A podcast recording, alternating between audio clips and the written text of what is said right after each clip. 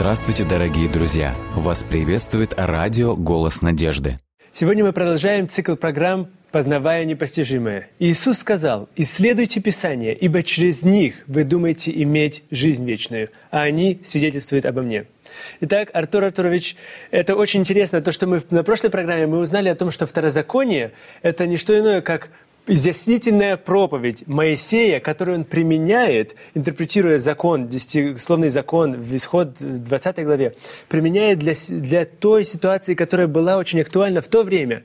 Второе поколение стоит в преддверии обетованной земли после 40 лет скитания. И вот Моисей повторяет эту весть своими словами, но от Бога самого. Вы знаете, что самое удивительное, и что меня весьма поражает, когда я об этом только даже прикасаюсь немножечко думать. Мы имеем с вами э, в книге «Исход» оригинал. Закон, написанный рукой самого Господа. Перстом самого Перстом. Бога. Да, да, это уникальное. Больше у нас нету ничего, что было бы написано э, перстом самого Бога в Священном Писании.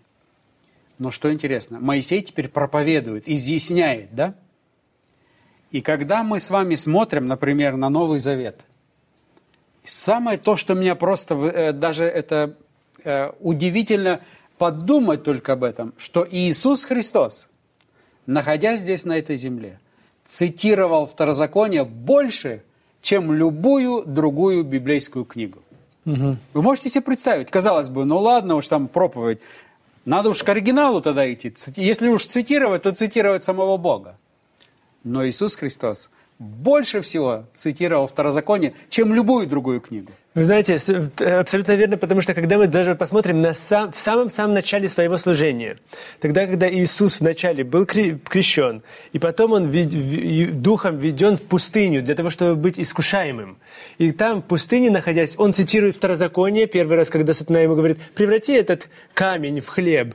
Он говорит, не хлебом одним будет жить человек, Второзаконие. Дальнейшее, когда он взять на, э, на самую высокую часть э, храма и говорит, сбросься вниз, ангелы тебя поднимут. Он говорит, не искушай Бога. То же самое цитирует Второзаконие. И последнее, Господу Богу поклоняйся, Ему одному служи, говорит сам Иисус, цитируя снова книгу Второзакония. То есть, То есть вы представляете, насколько, на какую высоту Иисус Христос поднял проповедь. Угу. Моисей проповедует – основываясь на оригинале, но это применяет конкретной новой сложившейся ситуации. И теперь Иисус Христос цитирует больше проповедь, чем что-либо иное. И как вы правильно отметили, и проходит через искушение, и трижды для того, чтобы устоять, противостоять врагу рода человеческого, mm-hmm. опять цитирует Второзаконие. Интересно, что то же самое происходит со всеми другими авторами Нового Завета. Если mm-hmm. вы возьмете Новый Завет, кроме книги «Псалтирь» и книги пророка Исаии, чаще всего цитируется книга Второзакония.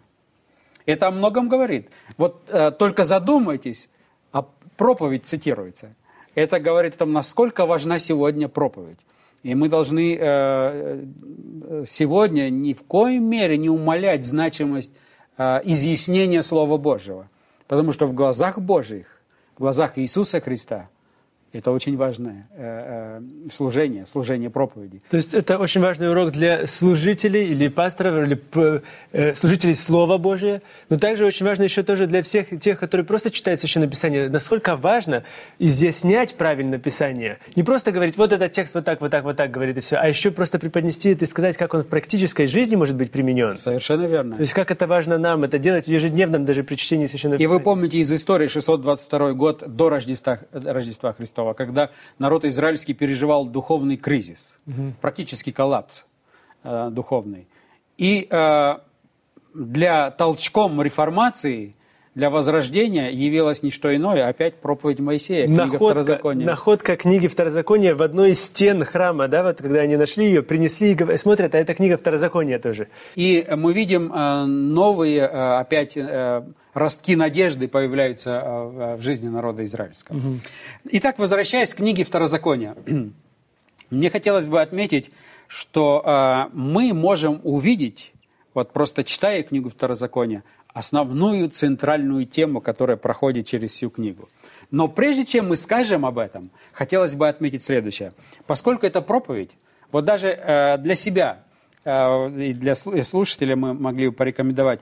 Когда вы читаете ее, вы читаете о некоторых вещах, о заповедях, и потом вы обязательно встретите какое-то обетование, какое-то утешение. Это почти что на каждой странице. Видите, я пытался э, в своей Библии красным подчеркивать то, что может дать мне какую-то надежду в книге mm-hmm. Второзакония.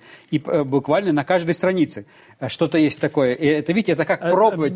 Полна надежды. Почти везде красные, да. красные помеч... на каждой страничке. Моисей на не только страничке. просто так, как бы сказать, монотонно читал законы, mm-hmm. повторял, не должны делать то, не должны делать...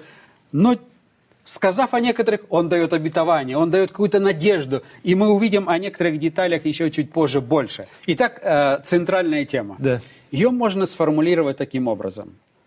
Уникальные взаимоотношения уникального Бога с уникальным народом. Это нужно запомнить.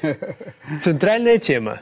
Уникальные взаимоотношения угу. уникального Бога с уникальным народом. Значит, ключевое слово «уникальные». Да. Уникальные отношения. Уникальные отношения уникального Бога с уникальным народом. Э, вы видите, как э, это предложение построено. Угу. Оно начинается уникальные взаимоотношения, заканчивается с уникальным народом. народом. Но в центре уникальный Бог. Бог. И это очень важный, важный момент. А в чем уникальность взаимоотношений?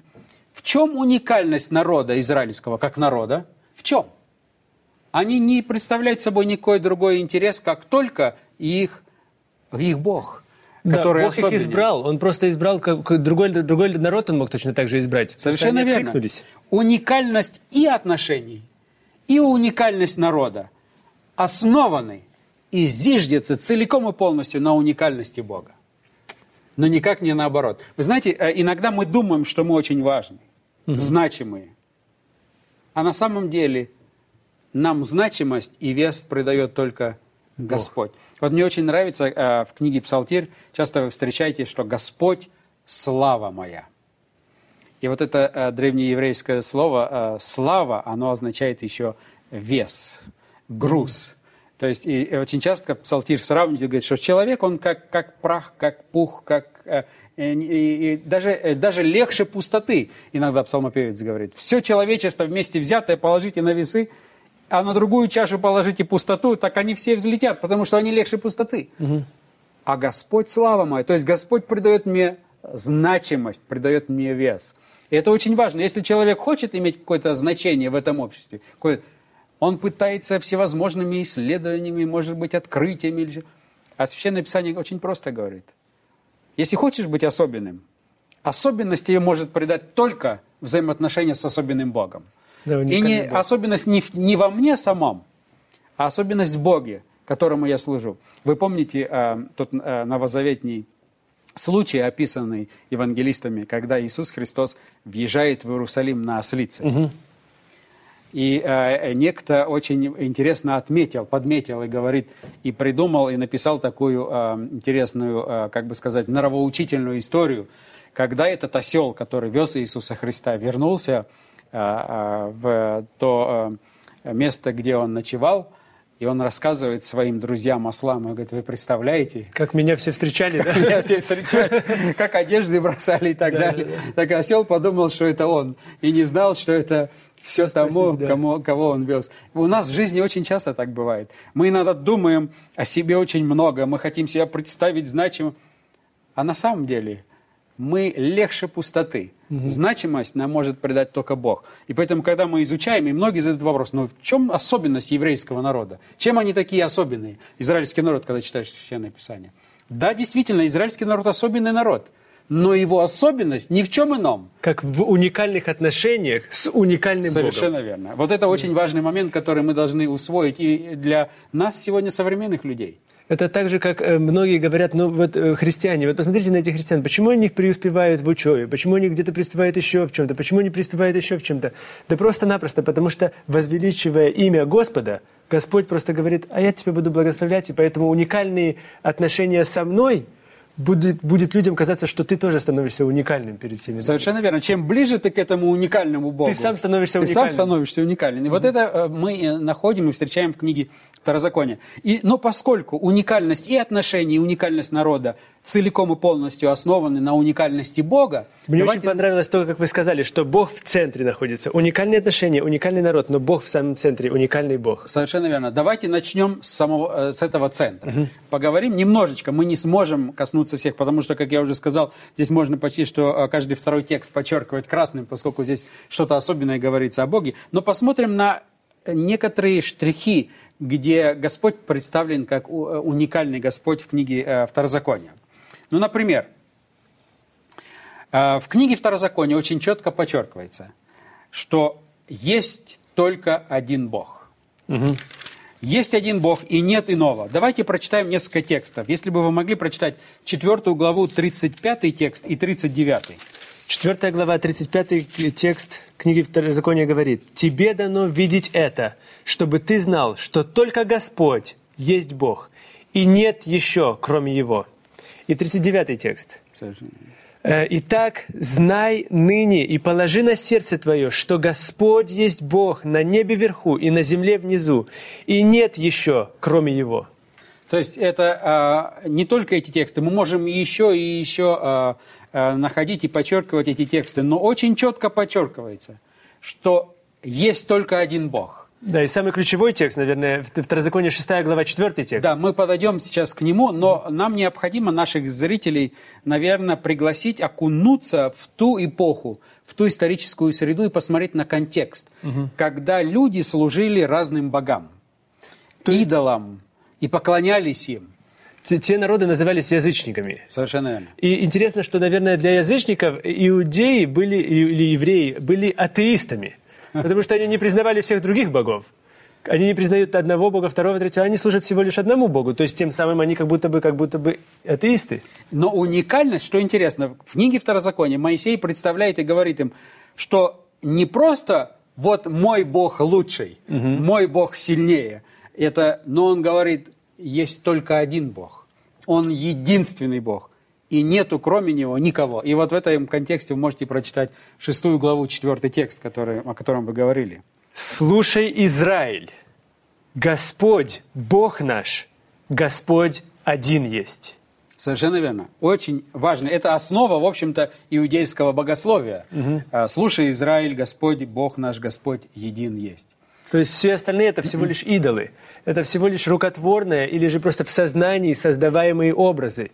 Но потому что один существует Господь, который... Но здесь, конечно же, а, поскольку мы говорим а, о непостижимом, и Бог, Он никогда не, э, не сможет, мы не сможем его постигнуть до конца, лишь только настолько, насколько Он сам откроет себя.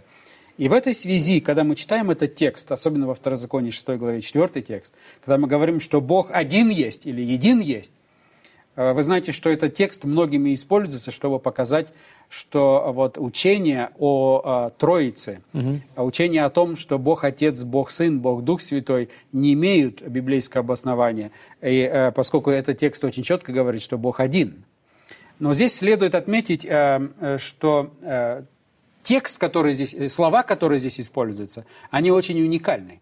И э, в Библии, начиная с книги Бытия, мы видели с вами, в самом начале, даже когда говорится «Берешит бара Элохим», вначале сотворил Бог, то Элохим Элохим во множественном, множественном числе, числе. а глагол сотворил в единственном числе. То есть мы видим уже в самом начале Священного Писания указание на божество, состоящее из трех лицах божества. Конечно, современные эм, э, сегодня некоторые знатоки или э, специалисты в области изучения языков, они говорят о том, что в еврейском языке есть еще так называемое множественное число, указывающее на величие. И это позже уже вы можете встретить, как, например, фараоны и э, многие другие э, э, знатные люди говорили о себе как от множественного Да, числа. мы пришли. Мы. Э, мы пришел. Э, Но это значительно позже появилось. Изначально, когда Моисей писал, он именно хотел показать э, божество, каким оно на самом деле является. Это один Бог, но состоящий из трех лиц. И поэтому он говорит, сотворил в единственном числе, а Элохим во множественном. Но если это недостаточный аргумент в бытие, дальше в первой же главе, и мы об этом уже говорили, угу.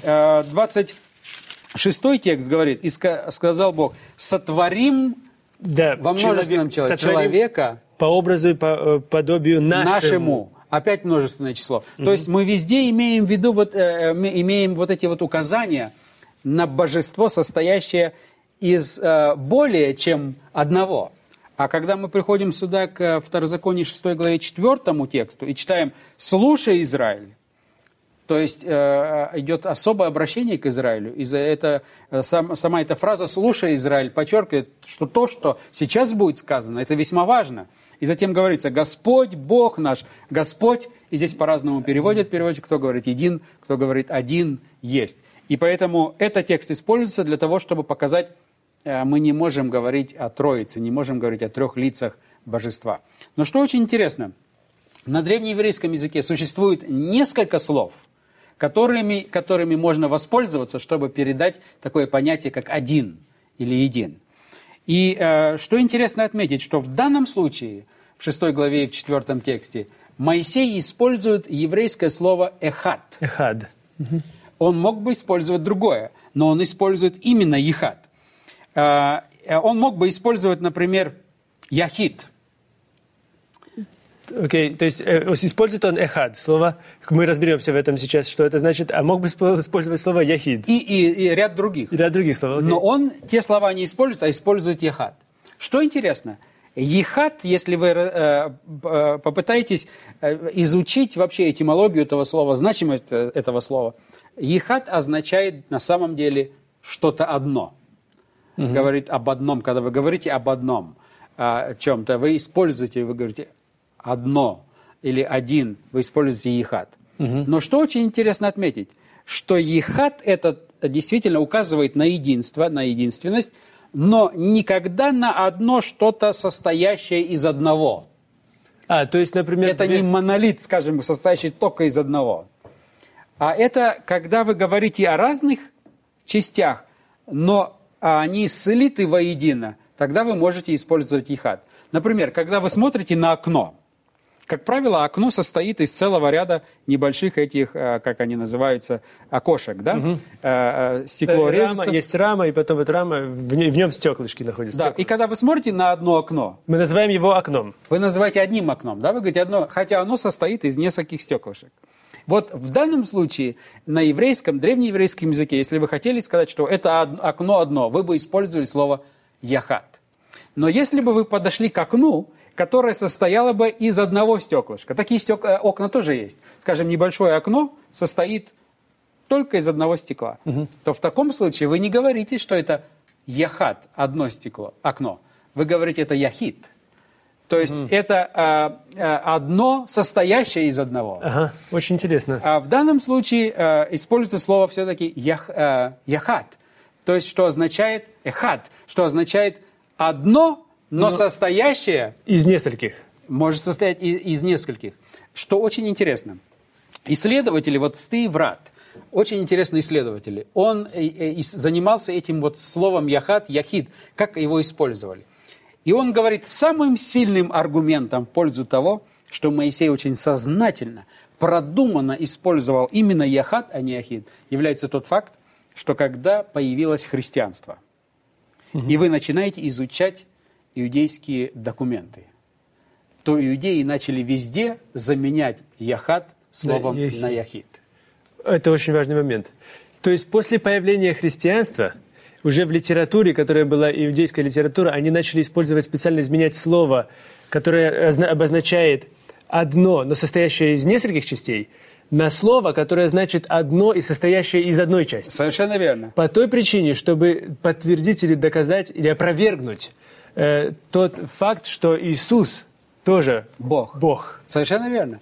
Но э, для нас с вами, изучающих книги Второзакония, очень важно, что это очень ключевой текст, и причем немаловажный даже для понимания самого божества. Угу. Мы можем здесь с уверенностью сказать, э, это достаточно сильный аргумент. И как мы уже сказали, вот Стив Рад, как он в своих исследованиях это показал, что даже сам факт, что начали заменять это слово, именно те, кто а, были противниками триединства mm-hmm. Божьего, говорит само за себя. И они-то уже лучше знали древнееврейский язык, чем мы с вами сегодня. Угу. То есть это еще один аргумент в пользу того, что мы на верном пути, толкуя это слово «ихат» правильно. Но что интересно – как, э, вот это вот слово «один», оно ведь в Священном Писании, и лучше всего, когда вот мы имеем дело со спорным словом, посмотреть, как его в других местах Священного Писания используют. Так вот, если вы откроете Бытие вторую главу, 24 текст, там тоже используется слово «эхат».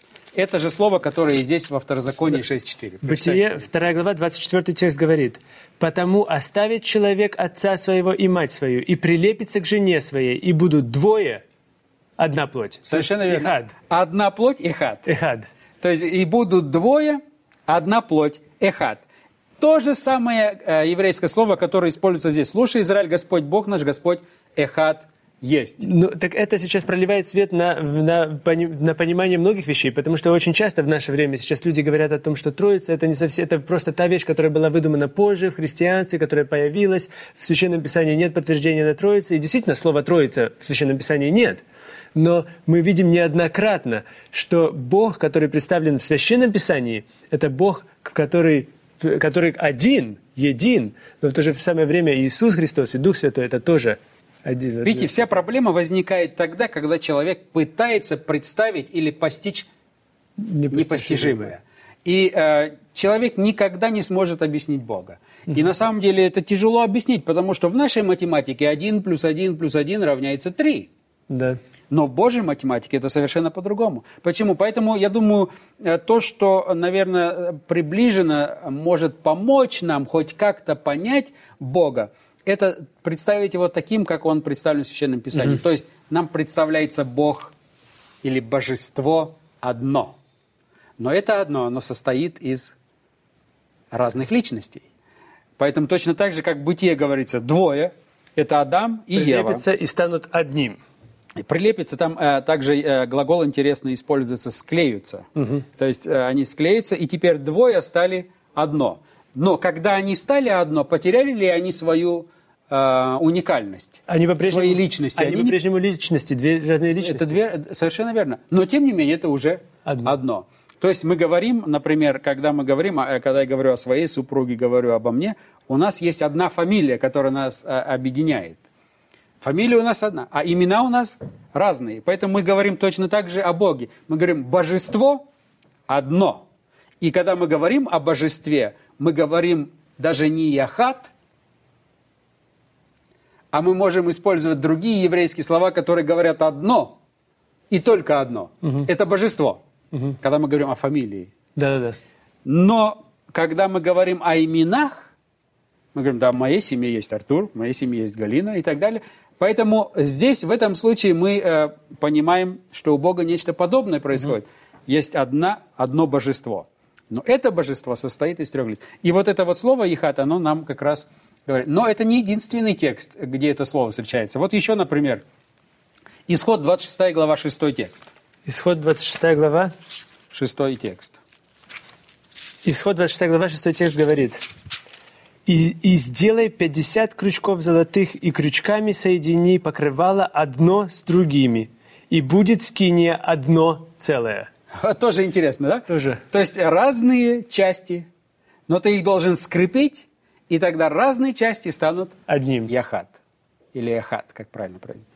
Поэтому э, и здесь можно было перечислять, например, даже если мы э, более э, позднее время перейдем, э, Языкиля, пророк Языкиля. 37 э, глава, 17 текст. То же самое, о том же самом говорится. То есть везде присутствует эта идея. Угу. Вещи, которые состоят не из одного, а из разных частей, но теперь они одна семья. Там мы используем слово «эхат». И вот здесь то же самое слово используется здесь. Это очень важный момент, нам необходимо его помнить. То есть уникальность Бога в данном случае проявляется, опять же, вот это очень важный момент, который мы с вами говорили в предыдущей программе, особенно, когда мы говорим, что это Моисей, и Моисей представляет проповедь которая э, ситуацию, он в данную ситуацию очень серьезно оценивает и предлагает, изъясняет закон, который был дан Богом. И в данном случае он то же самое делает. Тогда, когда вот этот народ при входе в обетованную землю, он видит все народности вокруг, которые имеют по десятки богов. И здесь Моисей говорит, ситуация это говорит, помните о том, что вы будете служить, и вы должны поклоняться одному Богу, который может состоять из нескольких, и он состоит из нескольких, но вы будете служить одному ему. Да, это э, очень важно понять, что божество, оно одно. Божество одно, И э, библейское божество, библейский Бог, это не многобожие. Это одно, но оно состоит, это божество состоит из трех лиц. Бог Отец, Бог Сын, Бог Дух Святой. Э, в данном тексте это так отчетливо не прописано, но заложен фундамент для вот этого понимания. И для нас, может быть, это много не значит, потому что мы, э, это не наш язык. Но вот читая этот язык, э, э, в оригинале, когда встречаешь это слово, сразу как э, флажок начинает или красная лампочка говорить, о, здесь о чем-то важном следует поза- э, э, задуматься. Бог один, хотя состоит из трех лиц. И вот в этом-то и заключается вот те, те важные три принципа, которые мы говорили, сквозь призму которых мы будем смотреть на книгу Второзакония. Это уникальные отношения уникального Бога с уникальными людьми. И в данном случае мы вместе с вами только что увидели, насколько наш Бог уникален Совершенно и верно. непостижим. Но уникальность людей, она в уникальности Бога, Совершенно но верно. никак не наоборот. Абсолютно верно, да. И мы, я с нетерпением жду нашей новой встречи, тогда, когда мы вместе с вами будем открывать книгу Второзакония и видеть уникальность отношений и уникальность людей, опять же, а, которая основана на уникальности Бога. Мы хотели бы еще раз попросить вас о том, чтобы вы прочитали книгу Второзакония. Если у вас есть какие-то вопросы или пожелания в нашей программе, обязательно пишите нам. И помните, что не хлебом одним будет жить человек, но всяким словом, исходящим из уст Божьих.